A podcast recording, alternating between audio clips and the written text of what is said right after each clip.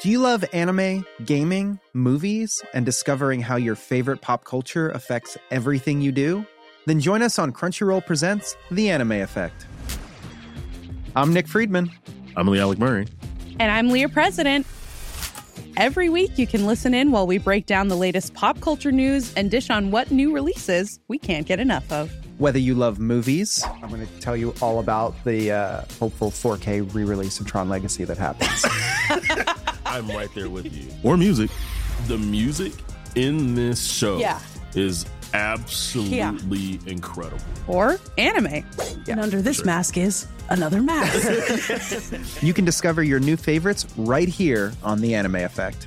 Listen every Friday wherever you get your podcast and watch full video episodes on Crunchyroll or on the Crunchyroll YouTube channel.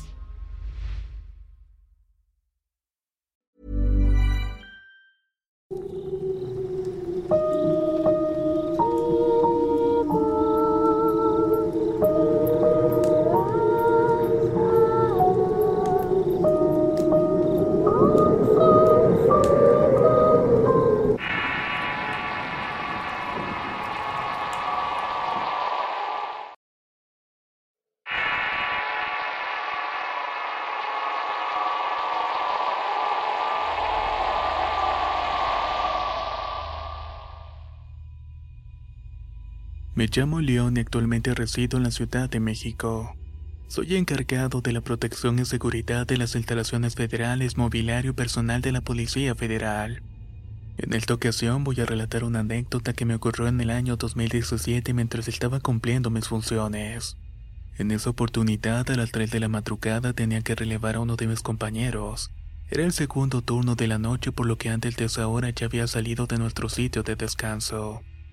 La caseta estaba algo así que ya me había encaminado. Esa caseta correspondía a uno de los accesos a las instalaciones. Allí nos encargamos de controlar las entradas y las salidas de las personas. Y mediante el equipo de circuito cerrado de cámaras podemos vigilar todo lo que ocurre en cada uno de los ambientes de las instalaciones. Durante el trayecto en el camino recibí una llamada de mi compañero. Me dijo que estuviera alerta porque había visto unas personas merodeando por un edificio que estaba cercano en el camino. Quedamos en que yo iba a actuar con cautela durante el recorrido y él estaría monitoreando todo lo que hacía desde el circuito de cámaras de seguridad. Y en caso de presentarse alguna normalidad en la rutina o de requerir ayuda, daría aviso al RT para activar el plan de defensa que se tiene previsto para estos casos. Sin embargo, para no crear una falsa alarma, debíamos esperar a lo que lloviera en el recorrido hacia la caseta de seguridad. Empecé la ronda de vigilancia en el edificio que me había indicado mi compañero. Al ingresar a la infraestructura, de inmediato me sentí vigilado y supuse que era causado por el clima de tensión y el hecho de saber que mi compañero estaba pendiente de lo que yo estaba haciendo. El viento se filtraba por algunas ventanas que estaban entreabiertas, por lo que producían un sonido similar a los aullidos del lobo. Esto me inquietó un poco, pero seguí a mi inspección. Revisé todo el piso inferior y todo estaba normal, pero al subir por las escaleras del primer piso escuché el llanto desesperado de una mujer. Me detuve para escuchar bien y descartar los efectos de mi imaginación. Evidentemente no era mi imaginación ya que los lamentos desgarradores continuaban, por lo que afiné bien mi oído tratando de identificar el sitio desde donde provenían.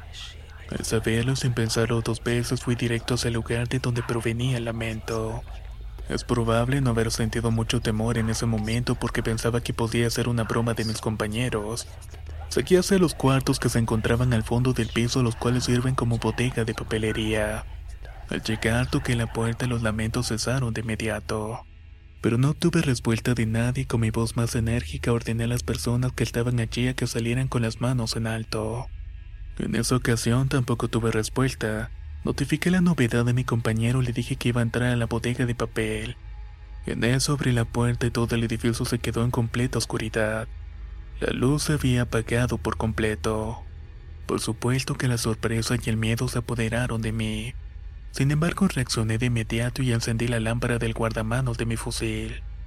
No podía hacer otra cosa ya que los paneles de electricidad estaban en el sótano del edificio.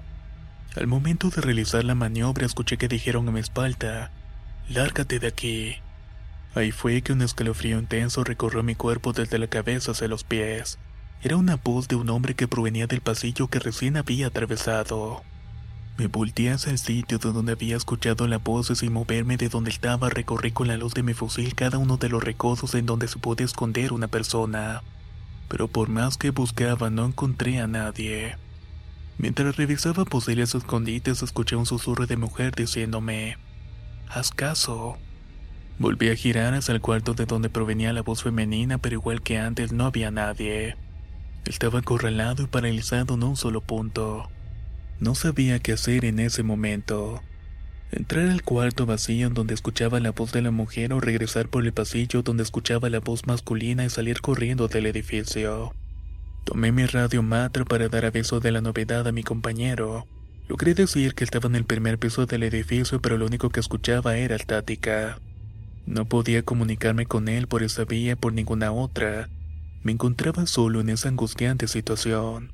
Me di valentía tratando de convencerme a mí mismo de que era una broma de mis compañeros, aunque sabía que eso no era posible. Subí un cartucho en mi rifle para que supieran que no estaba jugando y terminaran con su actitud. Lo que sucedió luego me terminó de abrir los ojos y darme cuenta que no era ningún juego de mis compañeros. Una macabra reza a mi espalda terminó de convencerme que debía salir de ese lugar inmediatamente. Decidí jugármelas todas y apunté mi arma a todas direcciones posibles mientras atravesaba el pasillo corriendo. Cuando logré llegar a la salida, las luces del edificio se encendieron nuevamente y volví a escuchar la voz de mi compañero por la radio porque ya no había estática. Me preguntaba si todo estaba bien y se había encontrado al merodeador. Que dónde había estado porque no había podido ubicar mi posición hasta ese momento. Que solo se veía una pequeña luz proveniente de la lámpara de mi fusil. Lo único que pude decirle es que me esperara en la caseta. Al llegar a la caseta y comenzar a contar lo ocurrido, mi compañero me ofreció café y me dijo que me sentara, que me tranquilizara un poco porque tenía una historia que contarme. Inició su relato contando que algunos años antes habían tenido una compañera que era devota de la Santa Muerte. Además que salía con otro compañero de la institución pero este era casado. En algún momento su relación terminó pero ella no lo aceptaba. Amenazó a su expareja con hacerle daño a su familia y algunos cuentan que hizo un trato con la niña blanca. Es posible que el rumor se haya debido que días después el compañero fue desplegado y falleció luego de un enfrentamiento con el crimen organizado. Al parecer ella no cumplió con su parte del trato y enfermó gravemente, y aunque la llevaron al hospital ya había fallecido antes de llegar. Muchos dicen que ambos deambulan por las instalaciones asustando a cualquiera que los moleste, que para el relevo de las 3 de la madrugada se pueden ver sus figuras en las ventanas del primer piso del edificio.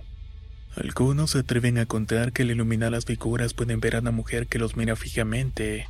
Otros aseguran que ven cómo se cierran las ventanas y las persianas sin que haya nadie dentro del edificio. Sea lo que sea, ya muchos estamos acostumbrados a este tipo de eventos. Sin embargo, ese día, cuando mi compañero me dijo que tenía que ir a revisar los paneles de electricidad que estaban en el sótano del edificio, yo le dije que esta vez le tocaba a él. Ambos nos reímos y nos acompañamos al resto del turno hasta el amanecer.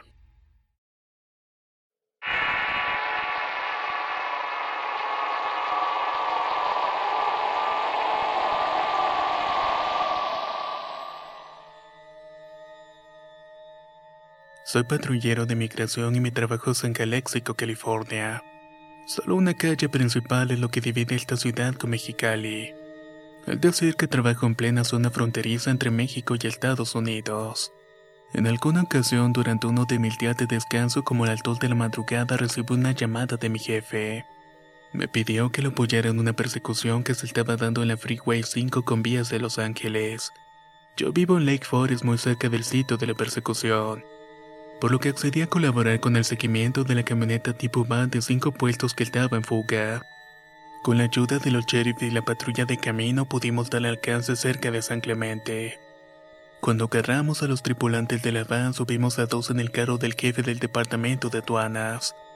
Tres iban en mi patrulla, íbamos en vía y uno de los detenidos me decía que lo soltara, o más bien rogaba por ello.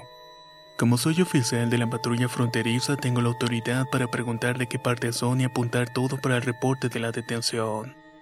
Estaba preguntando uno por uno cuando uno de ellos gritó aterradoramente señalando un punto detrás de mí. Pensé que era un truco común que usan los captores para distraerme y poder escapar. Así que decidí no prestarle atención. Sin embargo, el detenido se veía bastante asustado y estaba contagiando su ánimo a los otros, los cuales también se encontraban señalándose al mismo punto. Revisé que tenía mis municiones y armas de reglamento preparada y tomé el radio para pedir apoyo de otra patrulla. Al ser atendido mi llamado me preparé a esperar al menos por unos 20 minutos aproximadamente. Me bajé de la patrulla y me di cuenta que las luces estaban parpadeando, titileando como queriendo apagarse. Eso era extraño porque la patrulla era nueva y estaba por entrar a la patrulla a ver qué ocurría con las luces cuando de repente vi a uno de los lados. Ahí un poco distante se encontraba una mujer que me estaba señalando. Tenía el cabello largo y estaba vestida con una larga túnica de color negro y me señalaba a mí permanentemente. Mientras tanto los tres detenidos gritaban desde el asiento trasero. Rogaban para que arrancara y pudiéramos salir de ese lugar lo más rápido posible. Me di cuenta que no era el único que veía a esa extraña mujer y ellos tres me decían que lo hacían. En ese momento no sabía si correr, manejar a toda prisa o pensar qué era lo que estaba ocurriendo. Estaba inmóvil mientras la mujer se acercaba a la patrulla cada vez más y más. If you thought the only way to get a more defined jawline with natural looking results was through surgery, think again. Juvederm Volux XC is a non surgical injectable gel filler that improves moderate to severe loss of jawline definition and can help you achieve natural looking results with little downtime. Even better, this improved definition lasts up to one year with optimal treatment. No maintenance required. Improve jawline definition for a smooth, sculpted look with Juvederm Volux XC. For important safety information and to find a licensed specialist, visit juvederm.com. That's J U V E D E R M.com. Not for people with severe allergic reactions, allergies to lidocaine, or the proteins used in Juvederm. Common side effects include injection site redness, swelling, pain, tenderness, firmness, lumps, bumps, bruising, discoloration, or itching. There's a risk of unintentional injection into a blood vessel, which can cause vision abnormalities, blindness, stroke, temporary scabs, or scarring. Talk to a licensed specialist to find out if it's right for you. Hey everyone, I've been on the go recently Phoenix, Kansas City, Chicago. If you're like me and have a home but aren't always at home, you have an Airbnb. Hosting your home or a spare room is a very practical side hustle. If you live in a big game town, you can Airbnb your place for fans to stay in. Your home might be worth more than you think. Find out how much at airbnb.com/slash host. Solo un colega dando unas coordenadas por el radio me hizo reaccionar y entré a la patrulla manejé a toda prisa para salir de allí. Mientras conducía, cada cierto tiempo veía por el espejo retrovisor la escena que estaba dejando y vigilaba lo que hacían los detenidos. Luego de varias vistas me di cuenta que el primer hombre que había señalado la extraña aparición estaba como paralizado. Cuando ya estábamos lejos de la zona me detuve nuevamente para saber cuál era el estado del pobre hombre y avisar su nueva posición. Lo llevamos al hospital y luego de recuperarse empezó a contar que esa mujer lo sigue desde hace mucho tiempo. O más bien justo cuando decidió dejar a su mujer para irse con otra. Lo último que supe de él es que había sido deportado a Guanajuato. Desde entonces no he sabido nada más de esta persona.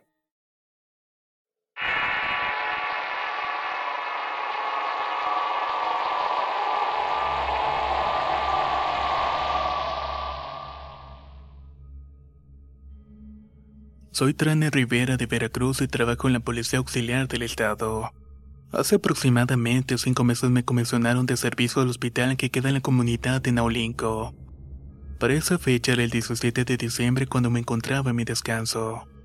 Los cuatro compañeros acostumbrábamos a turnar nuestros descansos y guardias, y en ese día precisamente me correspondía la guardia de las 3.30 de la madrugada. Poco antes de que me tocara levantarme para ir a mi guardia me desperté de sobresalto porque me sentía que me estaban observando. En medio de mi somnolencia me di cuenta que había mucho más frío y había una neblina mucho más densa de lo que era costumbre en esa montañosa región. Estaba descansando con los otros compañeros en la sala de máquinas, por lo que al abrir los ojos pude observar con la escasa luz proveniente del estacionamiento la figura de una mujer vestida de blanco con una cabellera igualmente larga y blanca, pero por más que intentaba no podía verle su rostro. Le pregunté qué necesitaba y por qué se encontraba en ese sitio. No me respondió, solo dio la vuelta y vi cuando salió. Me tomó tres segundos terminar de despertarme y darme cuenta de lo que había sucedido. Tomé mi arma de reglamento y me levanté para ir atrás de ella. Al salir y voltear hacia todas direcciones para buscarla no había nadie. Y como no había un solo sitio donde pudiera esconderse, me acerqué al compañero que estaba de guardia para preguntarle si había visto a alguien pasar por allí. Mi compañero me aseguró de que por ahí no había pasado nadie, que todos se encontraban descansando y que no había llegado ninguna emergencia esa noche. Entré desconcertado a la sala de máquinas y volví a recostarme otro rato más en mi colchoneta. De inmediato sentí frío y un aire helado que allá al piso no volví a sentir nada más. Ya cuando desperté estaba acostado en una camilla en la sala de emergencia del hospital. A un lado mío se encontraba un compañero que estaba de guardia. Cuando pude recobrar el conocimiento por completo le pregunté qué era lo que había ocurrido. Me dijo que había escuchado como si hubieran azotado la puerta y fue a verificar de dónde provenía el ruido. Y ahí fue que me vio tirado en el piso. Los médicos dijeron que había sido una baja de presión al recibir el alta fue a mi casa y allí me di cuenta que mi ojo estaba hinchado. Supuse que era por la caída me acosté a dormir hasta el día siguiente. Cuando desperté tenía el ojo cerrado por completo. No podía abrirlo, así que fui con el médico nuevamente, me mandó unas gotas y me fui con mi abuela. Ella tenía unos 68 años y cuando me vio me dijo que me quedara fuera un rato, que me fumara un cigarrillo mientras se me quitaba el mal aire que traía y ella terminaba de ver su programa de televisión favorito. Ella era una mujer muy creyente en ese tipo de cosas por lo que no me extrañó su solicitud. Al rato salió de la casa y me llevó donde una curandera vecina de ella. Cuando me vio me dijo que había visto la mismísima muerte y que ella siempre anda rondando por los hospitales.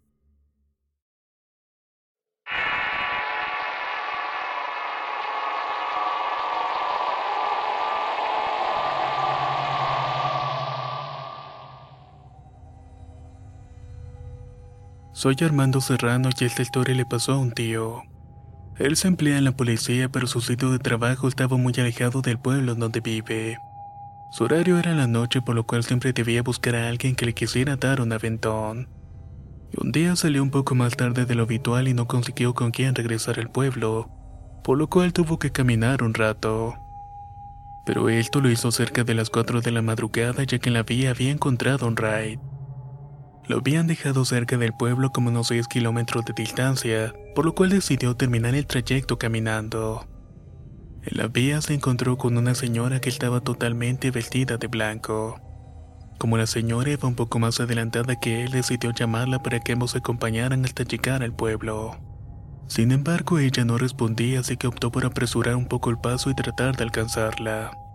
Cuando la alcanzó la saludó con cortesía, pero de inmediato reconoció que había algo extraño en ella. Era una mujer muy alta, pero eso no solamente llamó su atención. Lo que realmente le impactó fue lo que tardó la mujer en responder su saludo y que la celo respondió en otro idioma. Durante el trayecto sentía como la piel se erizaba al darse cuenta que el camino se hacía cada vez más y más largo. Era como si en lugar de avanzar estuviera regresando por el mismo sitio. A pesar de todo, siguió caminando por lo que creyó fueron horas hasta que por fin pudo ver las primeras casas del pueblo. Al llegar a casa, mis otros tíos salieron a recibirlo porque estaban muy preocupados por él. Se había tardado mucho más de lo acostumbrado y entonces les contó todo lo que había sucedido. Entre todos decidieron ir a buscar a la señora pensando que aún podían encontrarla en el camino, pero no lo consiguieron. Pero al menos no en el camino. Ella se encontraba sentada fuera de la casa, gritó algo que nadie comprendió y se esfumó delante de los ojos de todos. ¿Quién sería esa mujer que vio mi tío? La verdad es que no creo que exista una respuesta lógica para todo eso.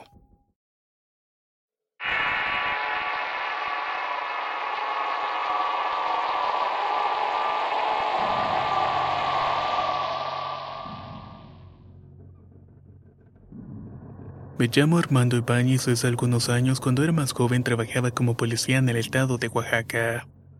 En algún momento el destacamento donde estaba fue movido a unas instalaciones de lo que era una prisión. El motivo de la mudanza era por el patio, los baños y las mejores áreas para descansar por las noches. ya que se utilizarían las instalaciones de lo que había sido el cuarto para visitas conyugales de la prisión, el cual contaba con varias camas con colchón, algo mucho mejor de lo que estábamos acostumbrados anteriormente. Una de las primeras noches después de movernos a nuestra nueva locación terminamos de hacer nuestra ronda en la comunidad. Nos disponíamos a descansar y como era uno de los últimos en pasar al sitio de descanso, no pude alcanzar a tomar una cama así que me tocó agarrar una colchoneta y buscar un espacio en el piso para acomodarme y poder dormir. Cuando ya estábamos recostados todos apagaron la luz y en ese mismo momento sentí un escalofrío por toda la espalda por lo cual decidí arroparme bien y tratar de dormirme, cosa que no pude, ya que a pesar del ruido que hacían mis compañeros al roncar, escuché unos extraños sonidos en la azotea. Era un sonido parecido al que hacen las patas de una cabra. Al poco tiempo y el sonido que bajaba por la escalera de caracol que daba hacia la azotea, y en un instante los pasos ya estaban por el cuarto. Ninguno de mis compañeros decía nada y todos dormían profundamente. Al parecer yo era el único que se mantenía despierto. De pronto no pude seguir pensando cuál de ellos estaría escuchando lo mismo que yo. Y lo que estaba caminando por el cuarto se posó sobre mí. Como estaba boca arriba y esa cosa tenía cada una de sus patas a un lado, sentía como que me agarraba de los hombros. Por supuesto que intentaba gritar al sentir como unas enormes manos intentaban apretarme los brazos para partirlos. Pero en ese momento me encontraba mudecido. Como pude me llené de valor y coraje para abrir los ojos y poder ver qué era lo que me estaba reteniendo y cómo podía zafarme de aquello. Pero todo estaba demasiado oscuro y no pude divisar nada. Sin embargo sentía su fuerte respiración justo enfrente de mi cara. Con mucho esfuerzo logré soltar una de mis manos e hice el intento por picarle un ojo y cuando logré mi cometido pude darme cuenta que sus ojos eran secos era como si estuvieran disecados y su cara era dura como el cuero y tenía un pelambre muy largo y áspero. Además tenía unos inmensos colmillos. Ha sido el momento más aterrador de toda mi vida, pero no dejaba de intentar zafarme de aquella bestia. Me estuve retorciendo hasta que uno de mis compañeros pudo despertar al ser pateado durante el forcejeo. El grito de mi compañero logró que esa cosa se espantara y saliera huyendo y terminó despertando a todo el destacamento. Todos pudieron escuchar los cascos como de un caballo corriendo. Sin embargo, prendimos la luz muy tarde, así que no lo pudimos ver. Ya despiertos, todos se preguntaban qué era eso y qué era lo que había ocurrido. Uno a uno fueron saliendo de ese cuarto unos con más prisa que otros. Todos llevaban una almohada, su colchoneta y su manta. Nadie quería estar en ese sitio, mucho menos dormir en él. Esa noche todos terminamos durmiendo en las patrullas pero después también se escuchaban historias de espantos en los baños en lo que fueron las celdas.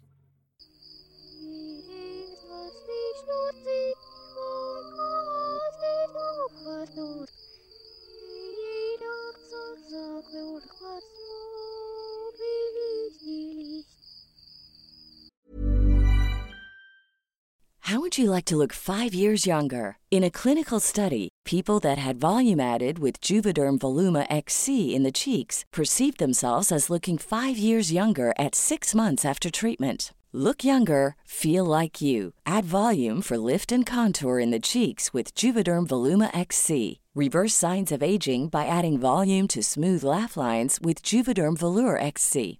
For important safety information and to find a licensed specialist, visit juvederm.com. That's J U V E D E R M.com. Not for people with severe allergic reactions, allergies to lidocaine, or the proteins used in Juvederm. Common side effects include injection site redness, swelling, pain, tenderness, firmness, lumps, bumps, bruising, discoloration, or itching. There's a risk of unintentional injection into a blood vessel, which can cause vision abnormalities, blindness, stroke, temporary scabs, or scarring. Talk to a licensed specialist to find out if it's right for you. ¿No te encantaría tener 100 dólares extra en tu bolsillo? Haz que un experto bilingüe de TurboTax declare tus impuestos para el 31 de marzo y obtén 100 dólares de vuelta al instante. Porque no importa cuáles hayan sido tus logros del año pasado, TurboTax hace que cuenten Obtén 100 dólares de vuelta y tus impuestos con 100% de precisión, solo con Intuit TurboTax. Debes declarar para el 31 de marzo. Crédito solo aplicable al costo de la presentación federal con TurboTax Full Service. Oferta sujeta a cambios o cancelación en cualquier momento.